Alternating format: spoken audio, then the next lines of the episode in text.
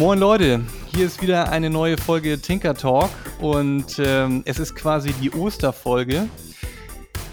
Äh, ich bin Nils und auf der anderen Seite der Leitung ist Julian. Hallo Julian, wie geht's dir? Sag mal. Hey Nils, äh, mir geht's hervorragend, danke der Nachfrage. Ich war bei einem kleinen, klitzekleinen, aber feinen Osterbrunch und habe danach die Sonne draußen genossen. Äh, das ja, ist gut. Ich freue mich, dass gut. wir wieder hier sind. Schön. Ja, finde ich auch. Jetzt äh, ist ja die, kann man sagen, die erste richtige Folge, ne? Die mhm. letzte Folge war ja so ein bisschen eher, ja, Planungsfolge kann man sagen. Und gut, wir haben uns dann nachher ja auch verleiten lassen, schon ein bisschen ins Detail zu gehen und haben schon interessante Themen angerissen. Aber heute würde ich sagen, starten wir dann mal so richtig rein und sagen, das ist jetzt hier offiziell die erste Folge. Yes. Oder? Was sagst du? Ja, äh, sehr gerne. Wir haben uns ja zwei Themen rausgepickt aus unserer Trello-Seite. Äh, zum einen äh, ist das ja Server, wie eigentlich Server funktionieren. Darüber wolltest du sprechen. Und du hast stimmt, äh, mich ja. ein paar Fragen zum Thema 3D-Druck oder generell 3D-Modellierung, äh, Scan, Druck, all diese Geschichten. Ja, ja, das ist, ja. das ist richtig auf jeden Fall. Und ähm, Vielleicht können wir aber, bevor wir da jetzt so direkt äh, volle, ich sag mal, volle Lotte reinstarten, können wir ja vielleicht nochmal so zwei, drei Sachen sagen, was wir so in den letzten Wochen gemacht haben. Oder hast du, vielleicht meine Frage jetzt vorab mal, hast du noch irgendwas erlebt, gesehen in dem Bereich, äh, was relevant sein könnte, wo du sagst, das willst du mit uns teilen? Ja. Irgendwie ähm, so eine ähm, Kleinigkeit. Also eine Sache hat mich gerade vor zwei, drei Tagen ziemlich inspiriert. Äh, ich baue ja so Tentakel gerade, habe ich ja, äh, glaube ich, das letzte Mal schon erwähnt.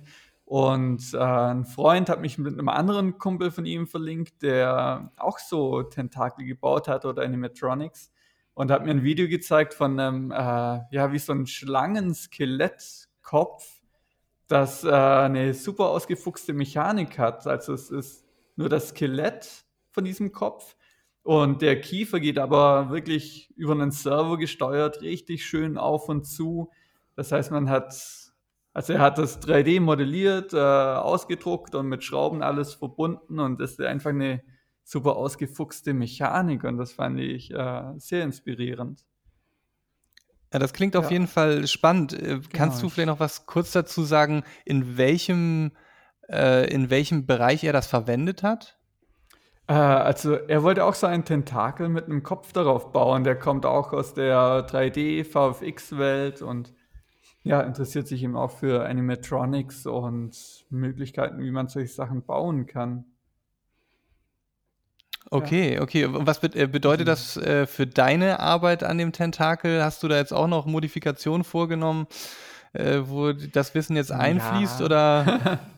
ja, klar. Okay. Ähm, ich bin jetzt seit zwei Tagen dran, irgendwie meinen Kopf, den ich da gebaut habe, irgendwie ja nochmal zu verfeinern oder also für mich war bisher ich habe einfach so, jetzt kommen wir eigentlich schon ins Thema rein ein bisschen, mechanisch diese ganze Bewegung erfasst und gar nicht so organisch, also nicht so anatomisch, wie jetzt ein wirkliches Skelett aufgebaut wäre. Also wie ist tatsächlich okay. so das Skelett der Kiefer mit diesen Komponenten, wie ist das aufgebaut, wie modelliere ich das, sodass es dann auch wirklich mechanisch funktioniert. Und für mich war es okay. bisher mehr so mechanisch, wie löse ich das mit ein paar Alu-Verbindungen oder so, äh, dass die Bewegung am Ende passt und dann kommen irgendwie noch 3D-Druckteile dazu. Aber diese zwei Welten wirklich miteinander zu fusionieren, äh, ist ihm da einfach sehr gut gelungen. Und daran ja, das klingt wirklich spannend. auch gerade, ja. Genau. Ja, da können wir genau. vielleicht einfach später dann in dem Rahmen ähm, ja. des 3D-Druckthema ja. vielleicht einfach nochmal ein bisschen näher drauf mhm. eingehen. Was sagst du? Ja. ja, sehr gerne. Aber mal die gleiche Frage an dich. Hat dich in den letzten Tagen, Wochen irgendwie etwas besonders inspiriert, das jetzt hängen geblieben ist? Äh, ja, viele Sachen eigentlich. Ähm, aber eine speziell hat mich heute Morgen er erreicht, kann man ja. so sagen. Und äh, ich glaube, ich hatte das letzte Mal ja auch so ein bisschen äh, darüber erzählt, dass ich mich sowohl beruflich als auch im Hobby mit kleinen Audiospielereien beschäftige. Mhm. Und äh, heute hat mich ein, ein Newsletter erreicht. Das ist natürlich eigentlich, eigentlich Dinge, die ich nie beachte, aber ähm, ohne jetzt hier groß Werbung machen zu wollen, aber von der Firma Ableton ähm, äh, gab es einen Link auf eine Seite und zwar Learning Thins ähm, .ableton.com. Äh, das kann ich danach auch in die Shownotes nochmal packen für diejenigen, die es dann interessiert. Also wenn man sich so ein mhm. bisschen mit der Soundgenerierung auseinandersetzen möchte und auch ein bisschen tiefer einsteigen möchte, wie äh, Synthesizer funktionieren an sich und mh, Tongeneration an sich funktioniert, dann ist das, finde ich, eine sehr, sehr schöne interaktive Webseite, auf der man wirklich so diesen Prozess ja selber nachvollziehen kann, interaktiv. Also mhm. Also das heißt, ich kann äh, mir einen Envelope, kann ich mir selber zusammenpacken, ich kann mir, äh, ja, und das alles schön interaktiv. Ne? Also ich kann wirklich an Slidern ziehen, an, an Knöpfen drehen. Und äh, ja, es ist eine schöne Einführung in das Thema. So, und für die Leute, die das interessiert, die ähm, können sich das vielleicht ganz gerne mal angucken. Das ja. ist so das, das eine irgendwie, was mich, was mich jetzt ähm, ja, ist eigentlich so ein Zwischending. Ne? Das ist jetzt nichts, wo wir jetzt direkt im Detail rein müssen. Mhm. Aber das andere, was ich noch habe, ich muss dir ja was gestehen. Ne? Ja. Ich, hab, ich, muss, ich muss dir was gestehen. Ich habe was gemacht. Ja. Ich habe was bestellt, um genau zu sein. Ich habe was bestellt. der große Server angefahren, oder? Nee, nee, nee, nee, nee, anders, anders. Du hast mich inspiriert. Okay, jetzt bin ich neugierig. Äh, und ich muss sagen, ich habe es im Grunde genommen bestellt, nachdem wir un unseren letzten Podcast aufgenommen haben.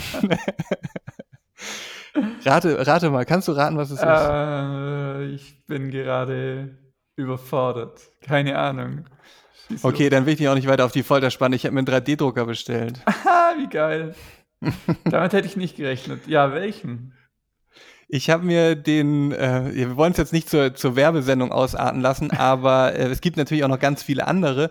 Aber ich habe mir den äh, Prusa bestellt, den ah, i3. Schön. Der Und hat mich irgendwie fasziniert. Ja, äh, von dem habe ich auch viel gelesen, als ich mein äh, Ender 5 bestellt habe. Äh, willst du mal kurz sagen, weshalb du auf den Prusa gekommen bist oder weshalb deine Entscheidung äh, darauf fiel?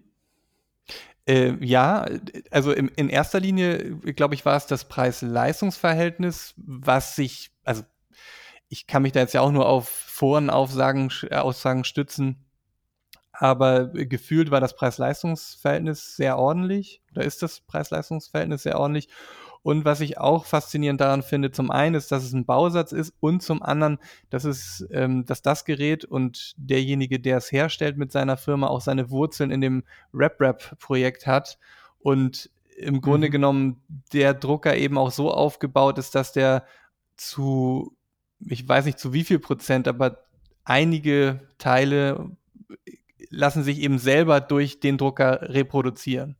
So. Ja. Und äh, das finde ich auf jeden Fall ein spannendes Konzept. Zum Beispiel, wenn jetzt einem eine Verbindung bricht, dann kann ich mir im Zweifel äh, auch eine neu drucken lassen. Ja, oder kann halt einfach sagen, ich gehe zum Freund und druck mir das da. Es ist alles, alle Baupläne dafür sind öffentlich. Und das war so ein bisschen der, der Ansatz, was mich daran fasziniert.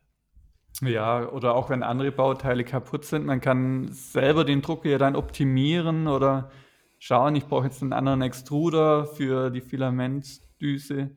Ähm, ja, kann man sich einfach einen anderen hinbauen oder einfach selber gucken, wie man das Gerät jetzt erweitert. Das finde ich sehr spannend. Ähm, ja, also auf jeden ja. Fall. Ich freue mich auch total darauf. Leider gibt es gerade wohl ein bisschen Lieferschwierigkeiten. Oh, und deswegen, ähm, ja, ich weiß nicht, ähm, wie lange und wann er dann kommt, aber mhm. ja, vielleicht können wir ja die Zeit auch nutzen. Ich meine, das ist vielleicht eine ganz gute Überleitung eigentlich an der Stelle, ähm, dass ich dir ein paar Fragen in den Bauch stellen kann zu dem ja, Thema. Denn, dann äh, denn, schieß mal los. Ich weiß nicht, ob ich sie beantworten kann, aber naja, weil in der Zeit, in der ich jetzt auf den Drucker warte, muss ich ja auch irgendwas machen. Ne? Also ich, ich, um überhaupt drucken zu ja, können, was, muss ich ja auch erstmal überhaupt drucken. Ja, das äh, kann ich dir sagen. Und zwar, das ist eine gute Frage.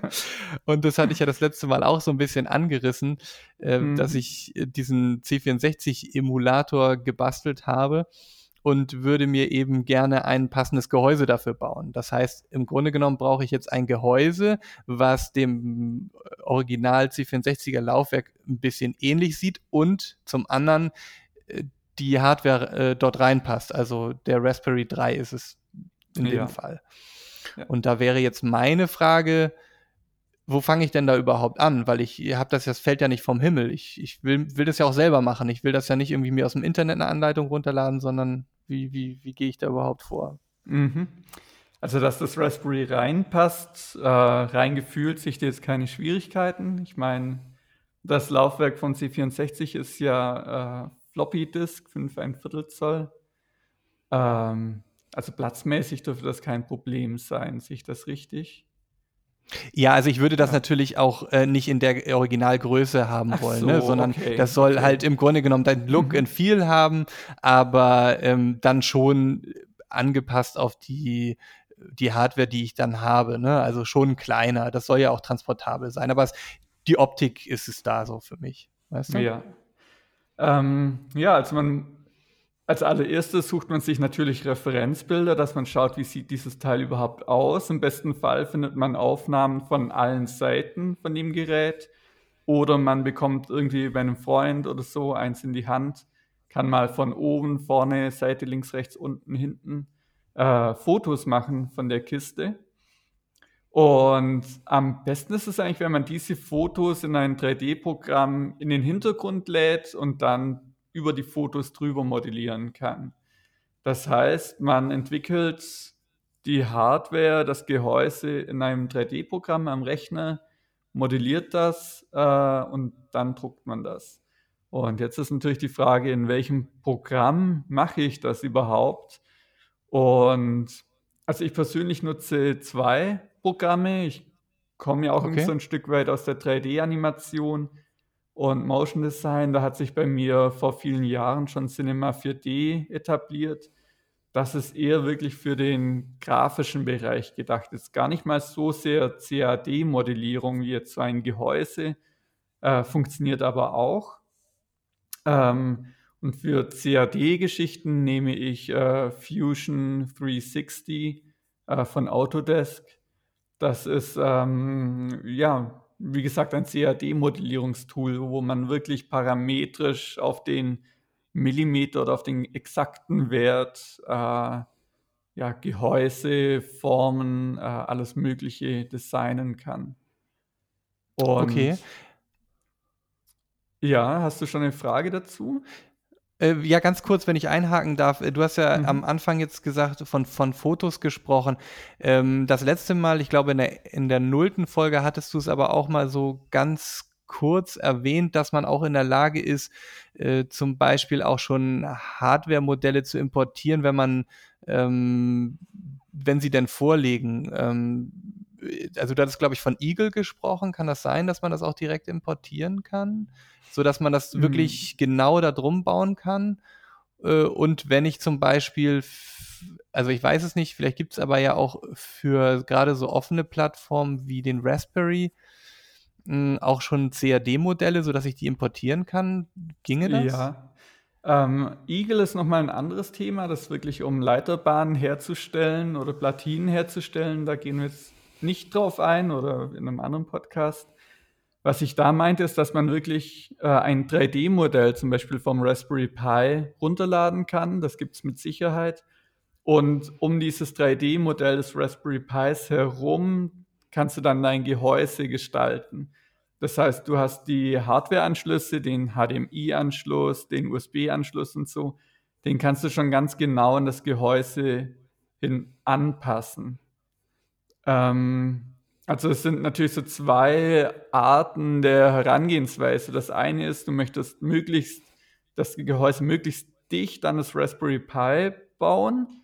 Ähm, das heißt, das Gehäuse hat die minimale Größe für das Raspberry Pi und bekommt so das Look and Feel von dem Original C64 Gehäuse. Die andere Möglichkeit, die ich jetzt mit den Fotos als erstes genannt habe, ist praktisch, ähm, dass du erstmal das Gehäuse so nah wie möglich am Original modellierst und dann darin Platz für dein Raspberry Pi findest. Ah, du das meinst, heißt, okay, ich, ver ich verstehe, so da habe ich dich jetzt nach innen gedacht und das andere ist so erstmal Innenleben in Ordnung bringen und dann das Design nach Okay, also du meintest mit Fotos im Grunde genommen, ich suche mir sozusagen Referenzfotos von meinem alten Floppy-Laufwerk. Genau. Um dann in der Lage zu sein, das Design in meinem Tool nachzubilden. So. Genau, ja. Und das andere wäre dann eher so die Anpassung an meine neue Hardware, damit das alles vernünftig passt. Genau, also da okay. hast du das Raspberry Pi und um das Raspberry Pi herum baust du dann das Gehäuse. Okay, ja. Also sind beides äh, völlig legitime äh, Ansätze.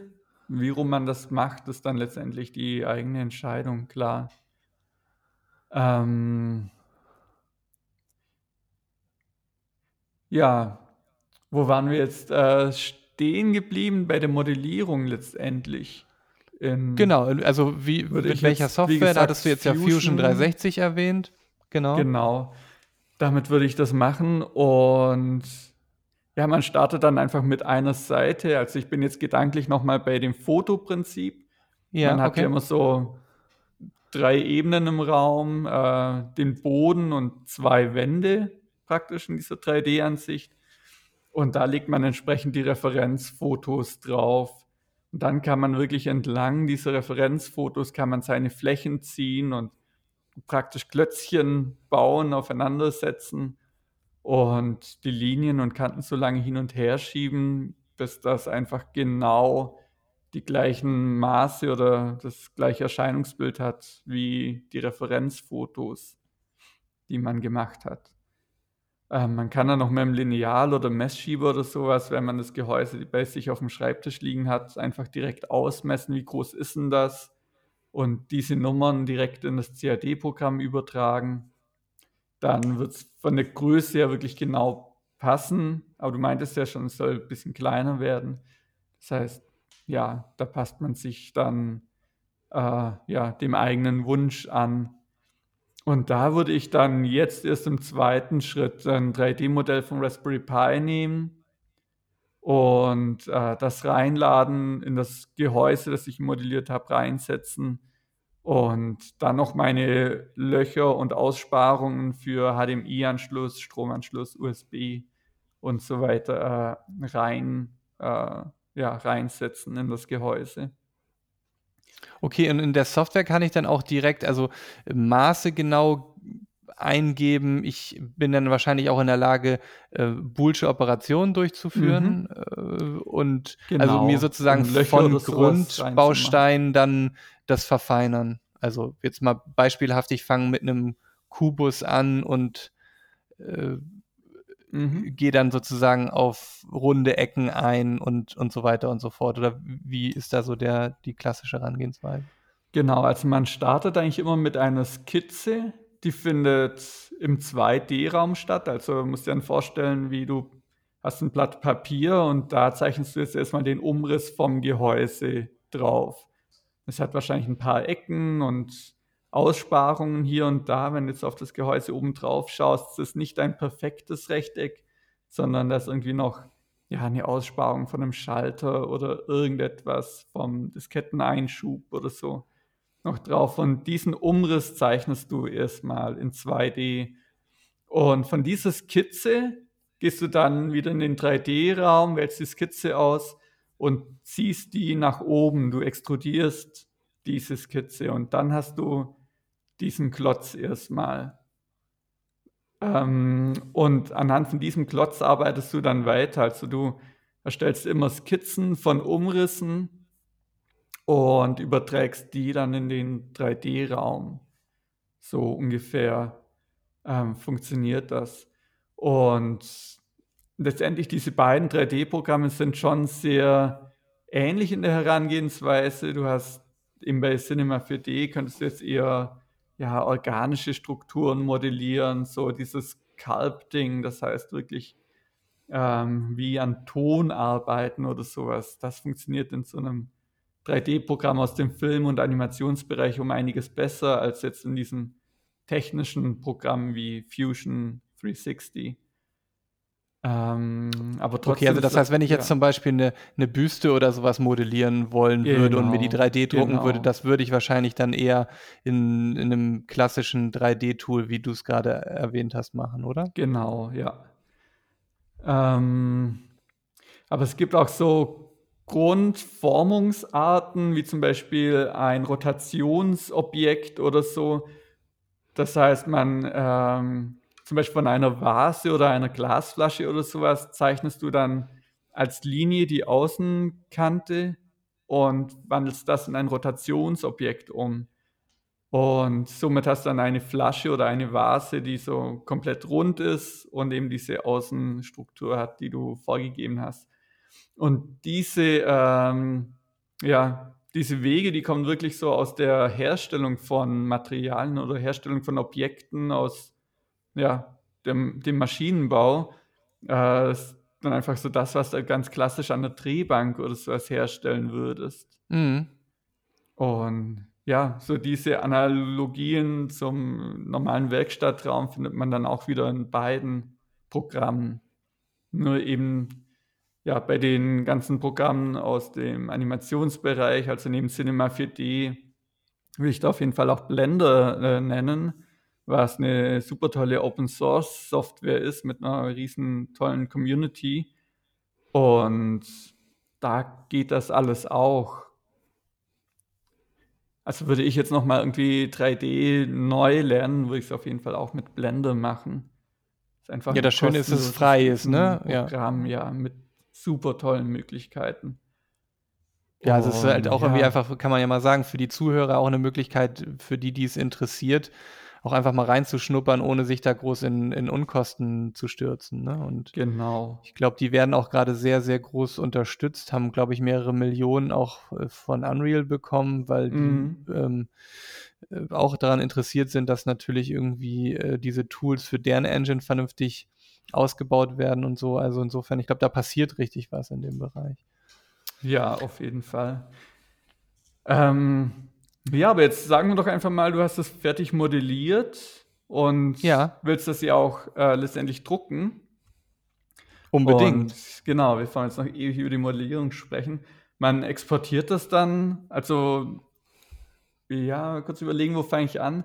Also um dieses Objekt zu drucken, gibt ja unterschiedliche Drucktechniken, aber es wird eigentlich immer in einzelne Layer unterteilt. Das heißt, das 3D-Objekt wird im Drucker immer schichtweise aufgebaut, egal ob das jetzt äh, so ein FDM-Printer ist mit dem ganz normalen ja, Kunststofffilament, der das ringsrum äh, aufbaut, oder mit Laser und Resin, also so Harz oder Epoxid drin, das äh, aushärtet. Ähm, und dieses Layern des Objektes, das nennt man das Slicing. Und das macht meistens eine andere Software. Das geht wohl auch in Fusion 360 irgendwie, aber ich nehme dafür immer den Cura Slicer. Ich glaube, für deinen Prusa gibt es eine extra Software direkt von Prusa. Da gibt es Softwares, die sind äh, speziell für einzelne 3D-Drucker. Es gibt Softwares, die unterstützen unterschiedliche Drucker. Cura, okay. äh, was ich verwende, ist von Ultimaker. Ultimaker ist ja auch eine ganz tolle Firma für 3D-Drucker und deren Software unterstützt aber auch den Drucker, den ich hier habe. Und genau, man exportiert dann dieses Objekt, das man in Fusion oder Cinema 4D gemacht hat, entweder als äh, STL, das ist ein Dateiformat, das eher für CAD-Formate äh, entwickelt wurde. Das ist ein parametrisches Format, das heißt, ähm, ja, alle Kurven und so sind mit den entsprechenden Radien und so eingetragen. Oder wenn ich das in Cinema 4D modelliere, dann würde ich das als OBJ, dieses äh, ganz klassische 3D-Format, in dem wirklich jeder Punkt des 3D-Objekts im Raum äh, beschrieben ist, würde ich es damit exportieren, in äh, Cura oder dem entsprechenden Slicer-Programm importieren und da macht man jetzt alle Einstellungen, mit welchem Material man druckt, mit welcher Geschwindigkeit man druckt, ähm, ob man irgendwelche Stützstrukturen braucht. Wenn du irgendwelche Überhänge im 3D-Modell hast, brauchst du Stützstrukturen. Und das kann man dann alles in diesem Programm einstellen. Druckgeschwindigkeit, Vorschub, wie viel Filament rein soll. Und dieses Programm entwickelt dann quasi den Maschinencode für deinen 3D-Drucker. Und das ist sogenannter G-Code. Das ist äh, eigentlich ein ganz normal menschlich lesbarer Text ähm, und der gibt letztendlich nur die Koordinaten an, an, dem, an denen ein Drucker fahren soll und die Steuerelemente, dass jetzt hier drucken soll, dass er hier den Kühler einschalten soll, dass er diese und jene Temperatur erreichen soll. Und das ist letztendlich dann die Beschreibung deines 3D-Objektes als ähm, Code für deinen 3D-Drucker. Und das macht okay. dein Slicer-Projekt. Und ja, das speicherst du dann in meinem Fall auf eine SD-Karte und die stecke ich in den Drucker rein und druck das von da. Und dann empfiehlt es sich, das Ganze irgendwie zu beobachten. Man muss es immer wieder am Anfang, wir haben noch nicht die genauen Temperaturwerte und so hat, bricht man das schon öfters ab. Und ja, macht es nochmal das Bett vom Drucker ein bisschen wärmer oder kühler, entsprechend der Extruder. Und als ich meinen Drucker vor sechs Wochen bekommen habe, habe ich auch ja, viel reingelesen und es gibt da nicht die eine goldene Regel. Es ist immer Trial and Error. Also man muss okay, einfach also ein bisschen sammeln. Ja. Bisschen rumprobieren und ist wahrscheinlich auch äh, abhängig von der Art des Projektes, ne? wie filigran genau. soll das genau. sein. Ähm, eine Frage, die sich da mir noch so ein bisschen stellt, ist, gerade wenn ich jetzt ein Gehäuse habe, dann will ich ja auch, dass alles sehr, sehr passgenau ist und ich jetzt mechanische, mhm. also angenommen, ich habe ein Gehäuse, was so ein Snap-in-Gehäuse ist und da ja. hast du dann eine kleine Nase, die geht dann in ein Loch rein oder ich habe was zum Zusammenschrauben und brauche da ja auch im Grunde genommen so ähm, Löcher, die dann auf der anderen Seite wiederum passen. Mhm. Wie ist denn da deine Erfahrung? Macht es da Sinn, vorher auch genau diese Teile vorher Probe zu drucken und zu gucken, äh, passt es auch wirklich genau ineinander oder kann man da eigentlich von vornherein immer sagen, nee, das passt auf jeden Fall immer oder ist das auch mehr so ein bisschen das Ganze im Gefühl haben? Wie sind da deine Erfahrungen? Ja, also im Gefühl haben trifft eigentlich immer gut zu. Ich habe ein paar Sachen jetzt gedruckt, die so ineinander snappen sollen, wie du gerade genannt hast. Und das hat immer ziemlich gut funktioniert. Also ich bin selber erstaunt, wie präzise das dann auch ist. Also je nach Werkstoff. Ähm, ich meine, den Kunststoff, du erhitzt den und dann kommt er auf diese, auf diese Heizplatte drauf, wird diese Form gemacht und beim Abkühlen verzieht er sich immer ein klein bisschen. Also jetzt stell dir mal vor, du willst einfach einen dünnen Turm mit 15 Zentimeter Höhe drucken dann ist das ein relativ kompliziertes Unterfangen, weil sobald es sich irgendwie verzieht, dann würde dieser Turm oder diese Spitze von ihrer Position abweichen. Der Drucker würde trotzdem versuchen, da drauf zu drucken.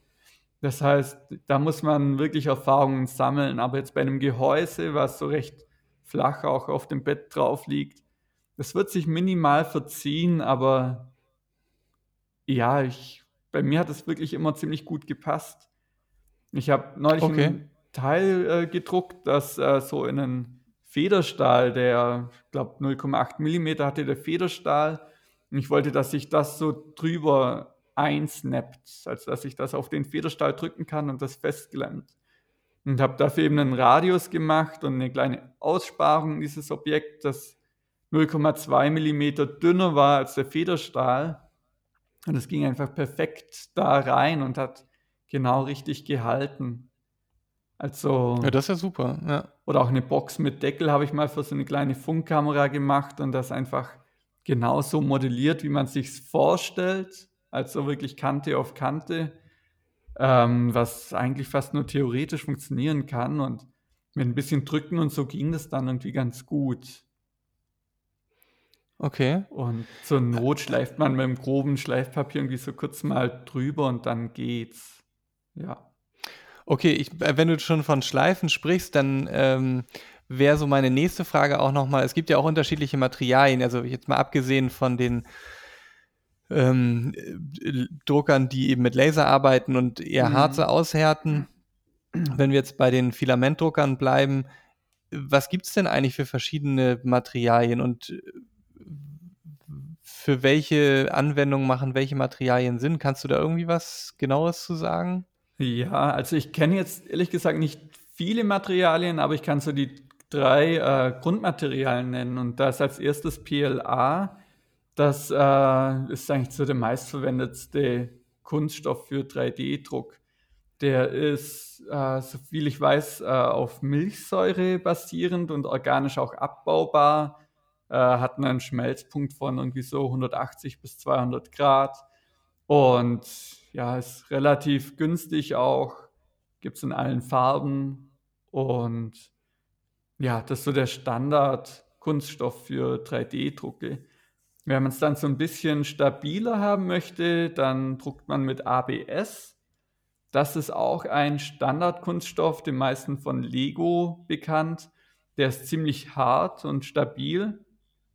Ähm, der hat einen höheren Schmelzpunkt. Also ich muss meinen Drucker da immer bis an Anschlag auf 260 Grad stellen. Ähm, es hat beim Drucker dann noch andere äh, Gründe, warum ich das jetzt auf 260 Grad stellen muss und nicht irgendwie schon mit 240 Grad das drucken kann. Aber ja, ABS ist dann schon ein Werkstoff, den können nicht alle Drucker drucken aufgrund von der Temperatur.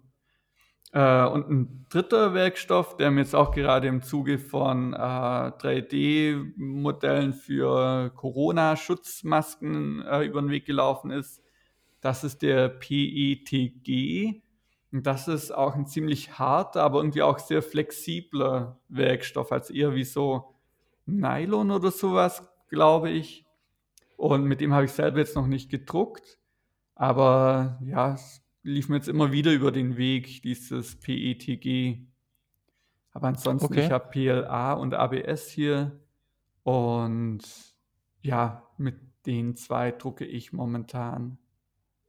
Und hast ja. du auch schon mal äh, ein gedrucktes Objekt dann nachbearbeitet, indem du gesagt hast, du hast es zum Beispiel auch geschliffen und lackiert? Mhm. Gibt es die Möglichkeit, das überhaupt zu machen oder ist das nicht sinnvoll? Äh, das ist auf jeden Fall sinnvoll, gerade wenn man mit einer höheren Geschwindigkeit druckt und auch einer höheren Schichtstärke, dann hat man doch deutliche Treppchen an allen Kanten und so im 3D-Objekt. Und das kann man dann an, äh, abschleifen mit entweder von Hand mit Schleifpapier. Man kann äh, auch eine Maschine verwenden. Habe ich ganz am Anfang auch gemacht, aber die Maschine hat meistens eine viel zu hohe Drehzahl als eine Schleifmaschine oder sowas. Und das erzeugt natürlich Wärme, das Schleifen, und das schmilzt dann sofort den Kunststoff wieder an. Das heißt, damit ist eigentlich absolut nichts gewonnen. Also es, nee, muss sagen, es funktioniert einfach nicht. Man muss, wenn dann per Hand mit einem groben Schleifpapier irgendwie, keine Ahnung, 120er oder 80er oder sowas, mal grob irgendwie über die Schichten drüber. Oder ich, ich habe auch gelesen mit einem Dremel auf ganz langs oder auf ganz niedriger Drehzahl oder sowas und einem groben Schleifstein vorne dran funktioniert es auch. Aber da muss man sehr vorsichtig sein bei allen Tools, die man verwendet. Ähm, was wohl auch geht, ist mit Acetondampf. Gerade bei ABS ist das wohl möglich, mit Acetondampf das Werkstück nachbearbeiten. Das heißt, man nimmt sich irgendwie einen kleinen Topf, in den man äh, bisschen Aceton reingibt und Deckel drauf. Man erhitzt das auf irgendwie 37 Grad oder so und das nicht höher erhitzen, sonst verdampft das Aceton und das ist dann entzündlich und kann tatsächlich explodieren. Ähm, aber solange man irgendwie diese 37 Grad einhält, ist das äh, unbedenklich oder funktioniert das wohl auch zu Hause. Der Dampf ist allerdings auch gesundheitsschädlich. Also irgendwie, ich würde es jetzt nicht zu Hause ohne Abzug machen. Aber in diesem okay. Dampf kann man dann man nimmt dann so ein bisschen so ein Sieb, wie wenn man Kartoffeln im Topf irgendwie abdünstet oder abkocht. Und auf dieses Sieb im Topf legt man dann so sein Bauteil drauf, sein 3D-gedrucktes Teil. Und dann greift das Aceton den Kunststoff an und verflüssigt den. Und somit wird deine ganze Oberfläche eigentlich glänzender und ja, verläuft sich so ein bisschen. Ähm, ja, Wie gesagt, ich finde es eine spannende Lösung, aber habe es jetzt selber noch nicht probiert. Was ich auf jeden Fall ausprobieren möchte, ist sogenannte Sprühspachtel. Also das heißt, wie so aus einer Sprühdose heraus, wie wenn du so in der Hamburger U-Bahn deine Graffitis machst, gibt es halt auch ja, eine Spachtel. Wie ich es natürlich wie regelmäßig mache, ist klar. Ja, gibt es halt auch so eine Spachtelmasse, die man sprühen kann. Und damit kann man quasi sein 3D-Objekt auch einsprühen, zwei, drei, vier Mal.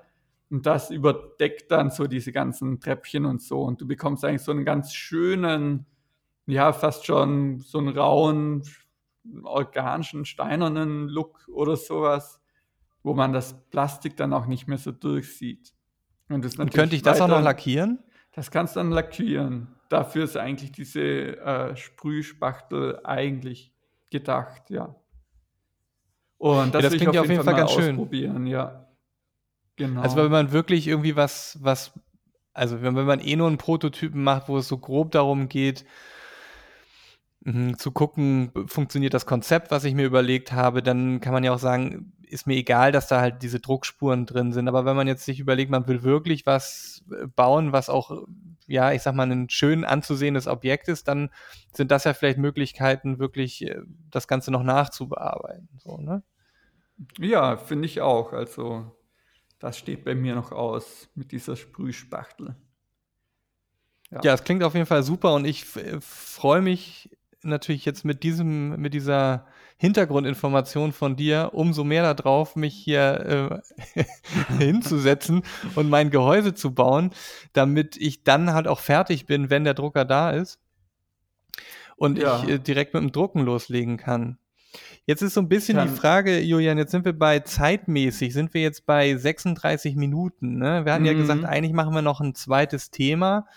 Ist die Frage, macht es jetzt an der Stelle Sinn, noch da so rein zu grätschen oder wollen wir es mal anteasern wenigstens? Wie, was, was denkst du? Ähm, ich würde sagen, wir heben uns das tatsächlich auf die nächste Folge einfach, äh, für die nächste Folge einfach auf. Äh, wir wollten ja über Server sprechen, wie Server überhaupt im Internet funktionieren, was man damit machen kann, wenn man einen eigenen Server betreibt oder sich anmietet. Ich wollte von dir, Nils, wissen, wie man so ein Multiplayer-Game irgendwie programmieren kann, ob ich da serverseitig mit Node.js oder Python oder sowas äh, entwickeln muss, wie ich das in Unity oder mit meiner JavaScript-Website mache oder ja, wie funktionieren da so die Kanäle? Und ja, da würde ich mich freuen, wenn wir da auch ein bisschen länger drüber sprechen können. Insofern okay, ja, dann machen wir das Seite doch so. Gern in der nächsten Folge, ja. Finde ich gut, machen wir das doch so. Dann würde ich das aber direkt aufgreifen und äh, zumindest mir, sofern du Lust hast, mit einzusteigen, ähm, uns direkt eine Challenge aufzuladen, sage ich jetzt mal, in, zu dem Thema. Ja. Denn wie du ja weißt, bin ich ja derjenige, der, wenn er sozusagen Softwarelösungen äh, gerade im Gaming-Bereich angeht, ich arbeite ja gerne mit Unity. Und meine Idee wäre jetzt, dass neben dem theoretischen Teil, den ich dann mit dir erörtern könnte, direkt zur nächsten Folge ein Projekt, ein Beispielprojekt vorbereiten würde, was ja. eben genau diese kleinen hm. Serverkommunikation äh, mithilfe von Unity demonstriert. Oh ja. Und meine Idee wäre, wir könnten sagen, das einfachste Spiel, was es gibt, und zwar Pong. Ja. Und daraus versuchen wir ein Multiplayer-Game zu machen. Mit einem Server. Das, ja, das klingt sehr gut. Je mehr Leute drauf sind, desto mehr Pong-Flächen gibt es dann aber auch. Richtig? Ja, gut, die Frage ist halt, wie, wie spielbar es dann ist, aber das soll naja, nicht quasi, unser Problem quasi Tischtennis-Rundlauf, nur online. Okay, äh, gut, darüber können wir ja nochmal in Ruhe diskutieren, wie okay, denn wir, das Spiel. Lass mal mit zwei Leuten machen. genau. Und dann, äh, wenn wir mehr Freunde haben, dann holen wir noch die dazu. Genau, und dann könnte man sozusagen das Thema der nächsten, der nächsten Folge so rund darum stricken, dass man vielleicht mal so eine Einführung macht. Was gibt es mhm. denn überhaupt für Arten, Dinge äh, auf einem Server zur Verfügung zu stellen? Von einfacher Webseite bis zur Cloud vielleicht. Und äh, dann inwiefern nutzt es auch unserem Publikum, die ja gerne vielleicht einfach mal Dinge nur ausprobieren und auch nicht ganz viel Geld investieren wollen. Was gibt es für Möglichkeiten, das auch kostengünstig zu tun? Wollen wir da Ja. so verbleiben? Ja, freue ich mich darauf. Finde ich gut. Ja, danke Super. auch für diesen Themen, äh, äh, diese Themenidee zum einen Mhm. und zum anderen natürlich für die guten Erklärungen hier im Rahmen des 3D-Druckes. Und ich glaube, da bleibt uns nichts anderes mehr zu sagen als äh, noch schöne Rest-Ostern. das wünsche ich dir und allen äh, ZuhörerInnen natürlich auch.